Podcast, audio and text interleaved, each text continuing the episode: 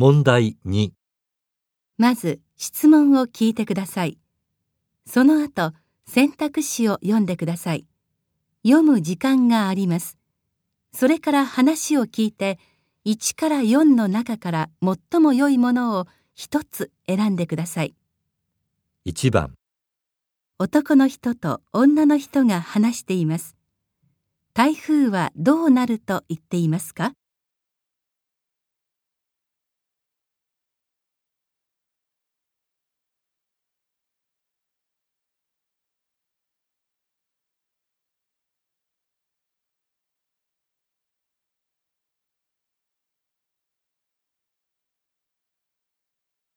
沖縄は台風で大変だったみたいね。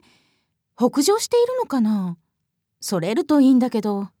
今関西方面が影響を受けているみたいだけどだいぶ勢力も弱まって今夜には日本海側に抜けるらしいよ